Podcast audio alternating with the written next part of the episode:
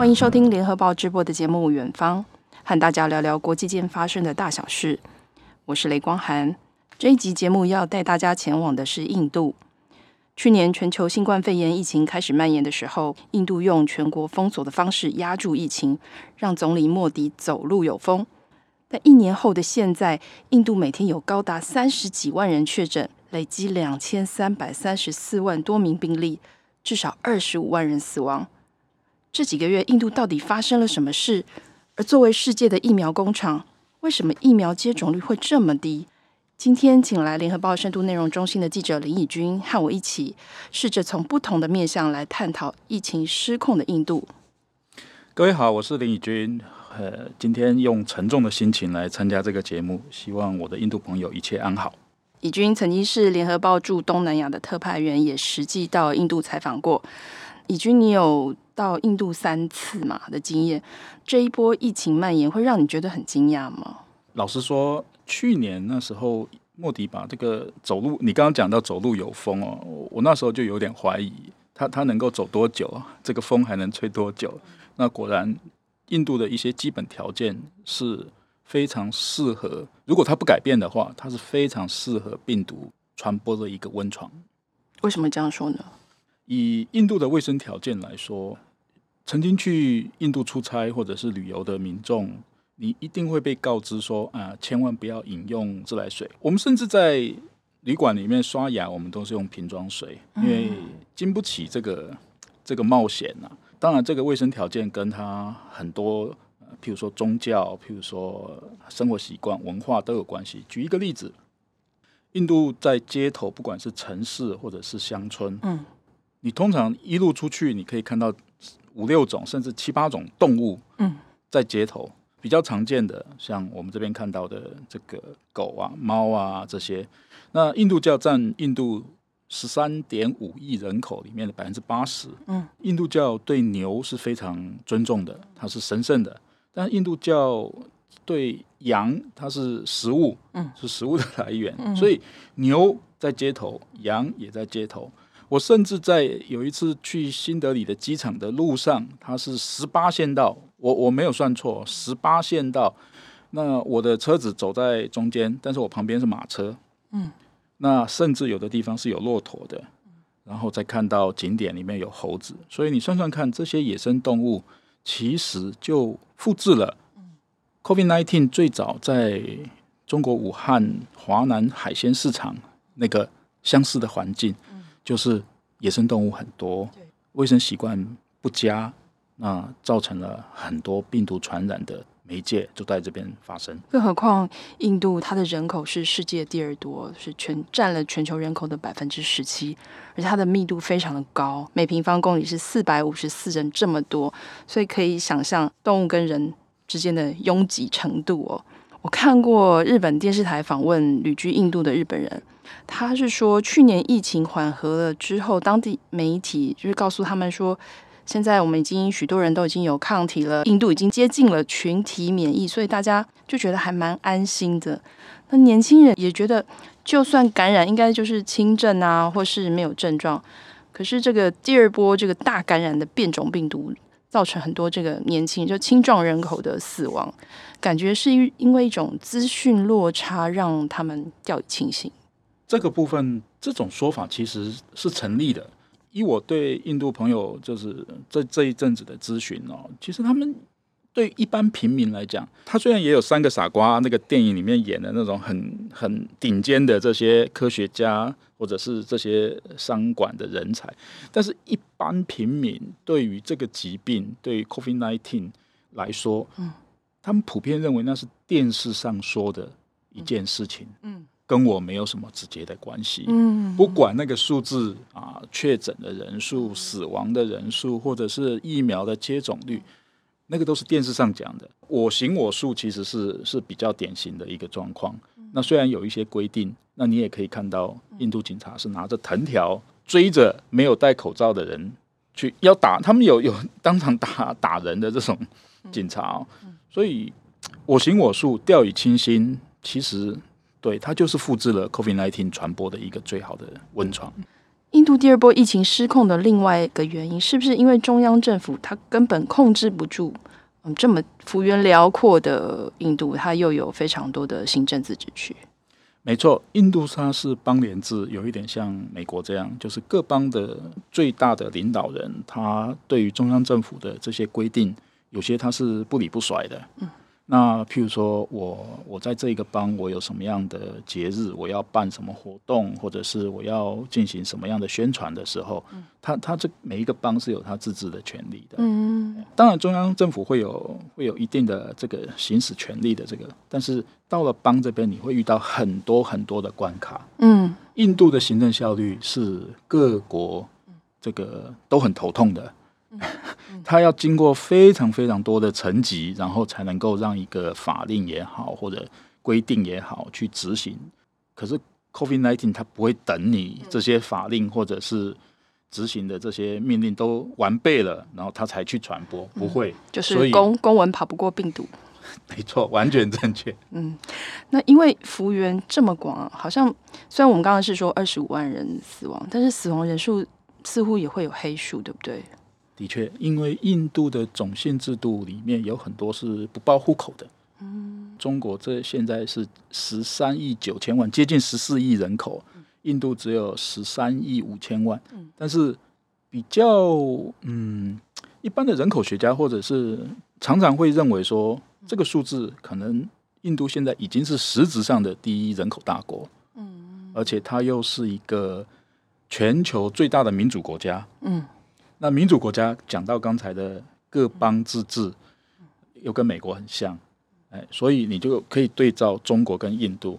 中国虽然是在这个第一个发现这个武汉病毒的啊这个地方，但是它的控制能力其实是比印度来的强的。是是，这跟政治制度这个是非常有关系的。我认为，呃，中央一个命令下去，该封的区、该封的省、县、市。就一条边全部下去了，而且他会杀鸡儆猴。我先拔掉你几个省的这个最高阶的主管，然后你就知道其他人就会吓得一定要照做。但印度不是，印度会遇到很多很多，因为它是民主制度，所以在这个时候，你这跟是不是民主制度，当然是有有有一些间接的关系啦。但是我觉得这是印度的特性，也在这边。有印度媒体哦，他们之前在四月的时候怀疑这个死亡人数怎么会这么少，所以他们有带了一群记者，就在医院啊外面，就真的这样实际来统计到底，嗯，有多少人真的不幸被送出来。然后有专家就认为，他们就是病故的人数至少少算大概十倍这么多。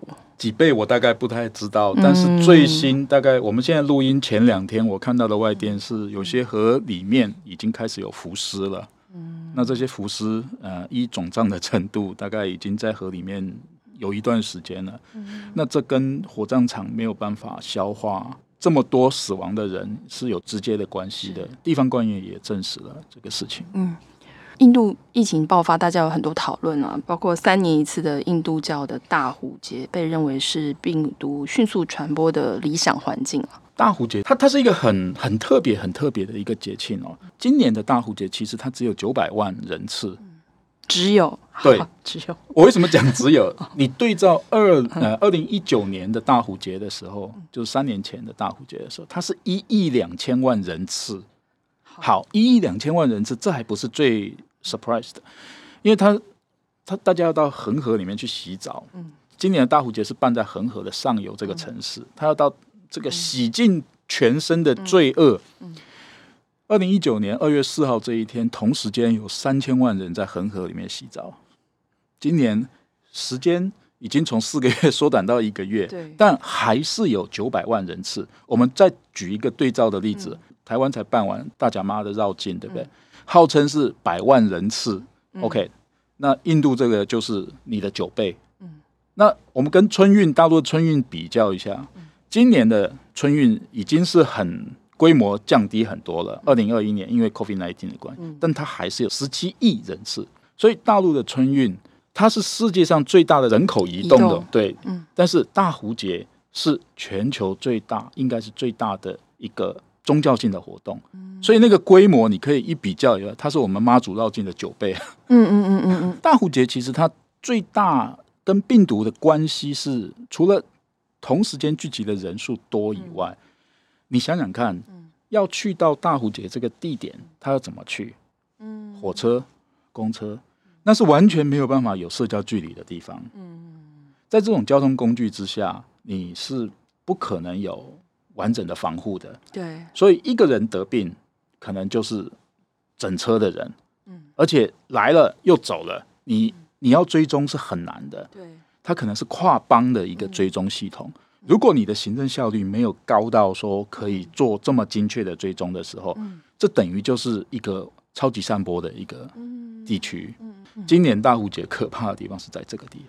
从全球疫情统计的仪表板可以看出，印度新增病例人数直线上升的时间大概是在今年三月左右。那三月是印度的选举季节，但是选举好像还是照常举行。没错，那个对他们来讲，那个庄脚，然后地方经济跟巩固在上议院、下议院的席次，那是有绝对的关系的。全球去年新加坡也在办选举。韩国也在办选举，可是你没有看到说这两个国家办完选举以后，这个疫情有特别的怎么样？对，所以这还是跟行政效率有关。嗯，最早 SARS 在这个两千年初的新加坡那时候的卫生部长许文远，后来当国家发展部部长，他那时候讲一句话：SARS 它不是卫生卫生的问题，而是一个行政效率的问题。嗯，其实这句话其实点到了很多地方哦。那像去年新加坡。韩国都办了选举，那也没有造成。那印度为什么一办选举就变成这样？那其实这背后就是你管理的问题了，嗯，行政效率的问题。嗯，而且莫迪本人也是拉票非常卖力。Daily Mail 就英国的媒体就说，这是一个很自恋的总理。那他这么努力催票，结果那他所属的人民党最后选的怎么样？还是输啊？你真的疫情控制不好，大家还是会有民怨。我觉得那也跟经济有关了。嗯，你你这些选举如果没有办法让我自己想要的人当选的时候，那个整个经济的支撑力量力道就是不够的，那那是一连串的问题。嗯，而且我们讲讲到三月，好像也是印度的结婚旺季。我对印印度的婚礼的感觉，就是像那个宝莱坞电影里面非常多人数，大家一起聚集啊，唱歌啊，跳舞，是非常热闹的婚礼。谢谢光恒给我这个机会，让我讲一下我参加过的印度宝莱坞式的婚礼啊。我去采访的时候，我们特地在孟买参加过一位印度女孩的婚礼。然后她的那时候的 fiance 就是，他是一个摄影师，但是他是帮电影拍剧照的摄影师。嗯。那他就把我们混进去，他们在电影在拍摄的时候那个场景，果然那个真的是数百人在那边歌舞狂欢。那我们又参加了这个女孩子的在孟买当地的婚礼。嗯，她的婚礼已经是很简约的哦。嗯，但是五天，五天都有活动，整整五天。对，而且印度人超爱跳舞。嗯，十个人有九个会跳舞，剩下那一个是因为脚受伤。好。对，所以一跳舞，然后又是狂欢，男女老幼，然后又长达五天。对，很多时候就是这样，没有社交距离的。我之前是看那个德里一个最大的私人医院的。呃，理事长他接受《朝日新闻》的访问，他就说医师人力不足，因为他们有四十个医生都染疫。但是他们认为，医师感染的原因似乎不是因为照顾新冠肺炎的患者，反而是可能是因为他们参加了大壶节的庆典，或是参加了结婚典礼。是有道理，对。然后一开始我们有提到，去年三月。莫迪他下了那个全国性的封城嘛，控制第一波疫情。那为什么这一波疫情这么严重，莫迪却不敢下一样的命令？在封城的代价实在太大了，特别是对这种贫富差距非常大的国家。上一次的封城的经验是，有数百万人一夕之间天一亮他就失业了。天一亮就失业以后，他还没有办法留在当地，没有办法留在大城市里面。那他只好往往回家走，有的人走了好几天才到家。嗯，因为那个交通工具都中断了，所以他们没有没有办法搭车回家。所以你会看到外电有很多啊、呃、场景，就是大家都在同一个这个学校或院子里面，由这个慈善单位出来布施，就是一人一一盘白饭，然后浇一点咖喱，然后就这样让你吃一餐，然后你再走，继续走，继续走，走回家，因为只有回到家你才有机会。嗯，那那当然机会也很少，但是你留在原地是完全是死路一条。嗯，那这个东西今年如果再封城的话，这是另外另外一个非常大的社会问题。嗯，所以印度。嗯，是全世界药品和疫苗的最大工厂。嗯，他们之前已经对阿根廷啊这些好几十个国家用援助或是合约的方式输出了六千六百万剂疫苗。有学者认为，印度的疫苗外交是比中国还要成功，因为很多国家并不承认中国制的疫苗。但是现在疫情这么严峻，印度也暂停出口他们的疫苗，还向美国求援。为什么印度会需要美国的帮助？印度是制造疫苗的大国，但是它制造疫苗，它需要原料。嗯，这就跟没有 COVID nineteen 的时候，印度是全球的制药大国，但是它制药的，譬如说我制一个头痛药，是我需要有制这个头痛药的原料。对，但这个原料的来源可能是受限的。嗯，我举一个例子。印度跟中国之所以在边界打打闹闹，然后在去年二零二零年底的十月，它又变成为全世界印度第一个贸易大国。为什么？因为他们绑得太紧了。嗯，以制药这个为例，印度所有的制药的原料来自于最大的是中国。嗯嗯嗯。相反的，中国要出口这些制药原料，也没有别的地方去，嗯、除了印印度以外。嗯嗯，对。所以，所以是大家绑在一起，相互，嗯，对，大家绑在一起，但是又不能说我爱你，嗯，这就是一个印度跟中国。那现在印度跟美国在 COVID nineteen 的制药的原料上面也类似于这种状况，嗯，等于是印度要治 COVID nineteen 的这些药，嗯，的原料有很多是被美国把持住的，嗯，对，所以这个部分有很多就牵扯到去年这个川普。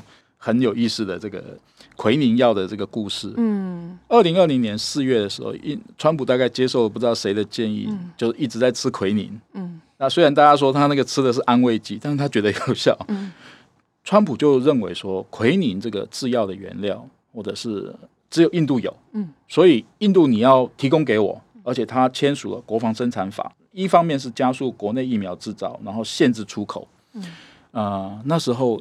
印度被美国指着鼻子说：“你如果不给我奎宁的这些相关的东西，嗯、我就要报复你。”嗯，那现在印度有川普的作风，对、嗯、对。现在印度要制造这个 COVID-19 的疫苗的时候，反过来又被美国的这个国产国防生产法绑住。嗯，所以他今年初就要求拜登政府说。你要松绑这个部分，嗯，那拜登这边就是推三阻四的，一直到最后才好，好像很不情愿，因为印度的疫情也起来了。对，如果印度的疫情起来，对美国整体的利益是不利的。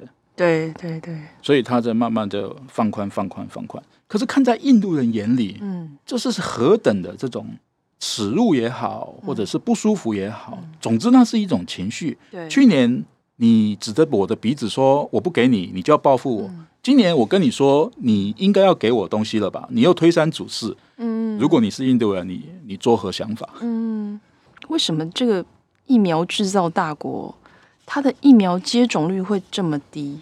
那如果是以人口来算，现在他们至少打一剂疫苗的人数只有占总人口的百分之七哦，还不到一成。那到底是发生什么事情？因为大家说，那他们的疫苗应该是最最来源是最充足的。我的印度朋友啊。原本想要去打疫苗，嗯，可是，一看到在排队的人里面没有人戴口罩，他就往回走。你你不太敢在那个公共的场合出现，嗯、你知道吗？嗯、所以这就是为什么很多台湾台商也好，或者是旅居印度的外国人，他们现在自我禁足的比例是非常高的。因为你到任何公共场所，社交距离取不出来，然后不戴口罩，嗯、就是服从性又低，嗯、所以。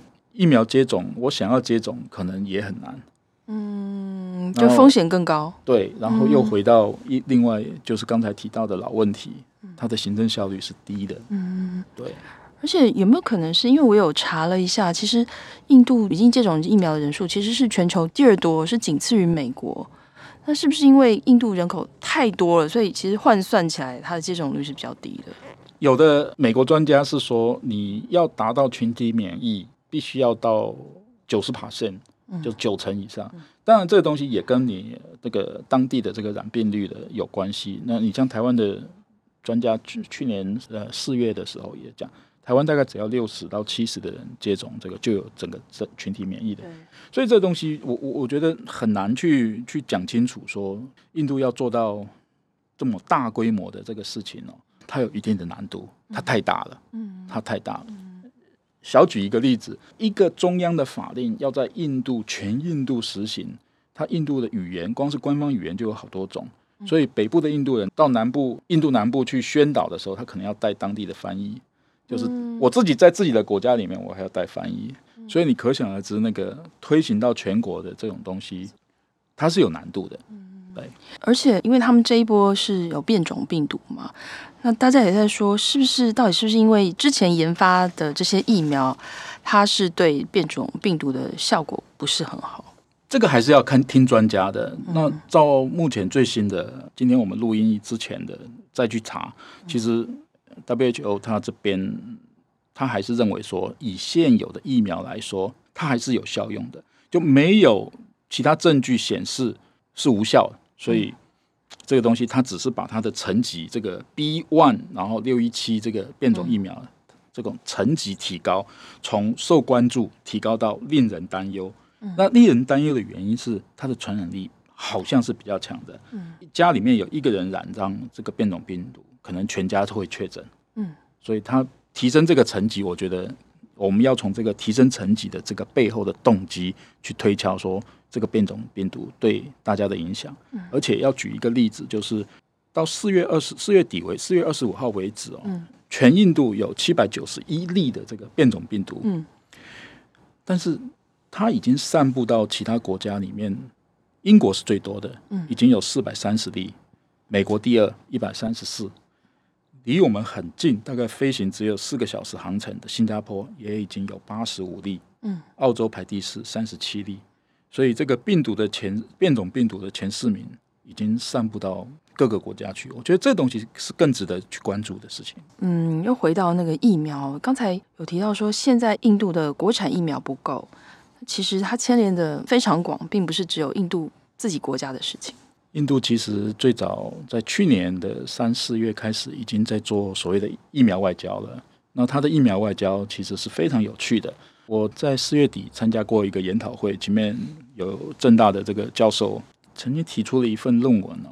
这个论文里面有提到，就是说印度在去年发展所谓的疫苗外交的时候，最开始是对南亚这邻国，他对斯里兰卡、对尼泊尔、孟加拉，他都输出了所谓在印度制造的疫苗。嗯，那其实这些国家。你说他买双保险，我觉得也有，就是他同时也跟中国买疫苗。嗯，可是中国国药的这个疫苗，它的防护力就是普遍只有百分之五十。嗯，那有的好一点到百分之七十，所以让这些国家也不也不放心的，就是我还是要买这个防护力比较高的疫苗，所以跟印度买。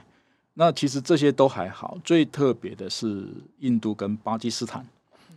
印度跟巴基斯坦在二零一九年还有空战，那是四十八年来最最大的冲突。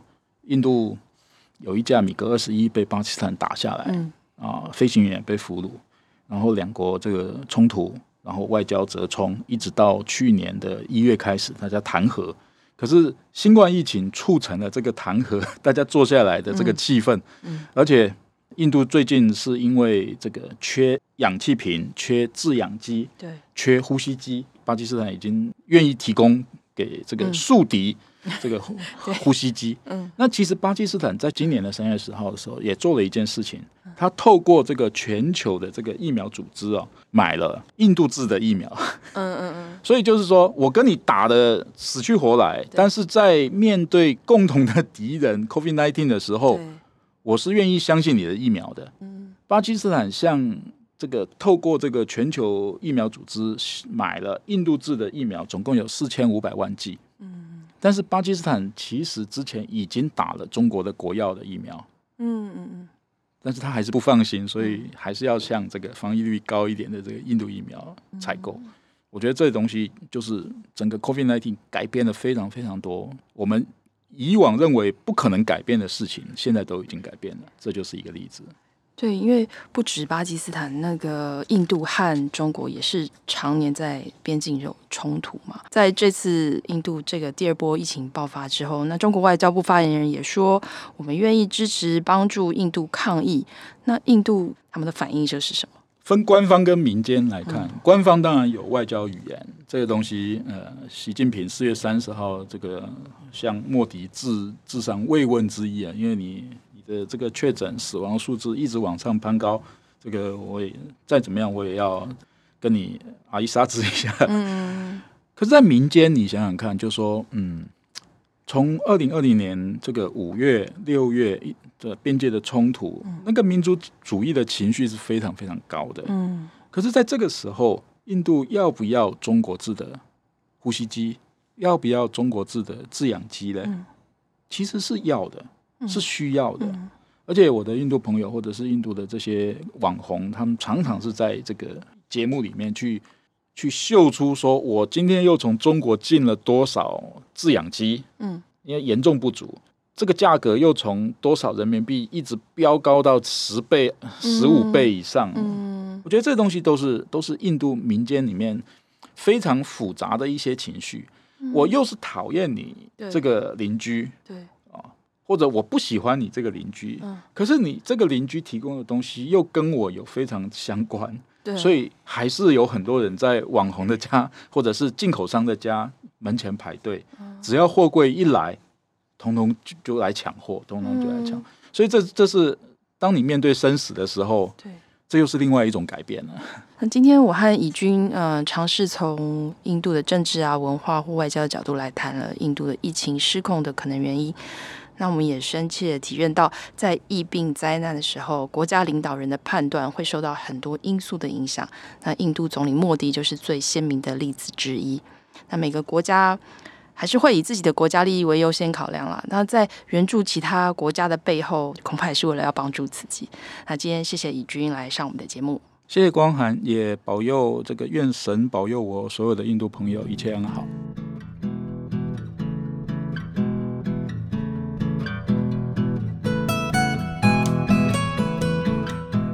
感谢大家收听《远方》。如果想看更多深度的报道，请上网搜寻《联合报》数位版。我们下周《远方》再见。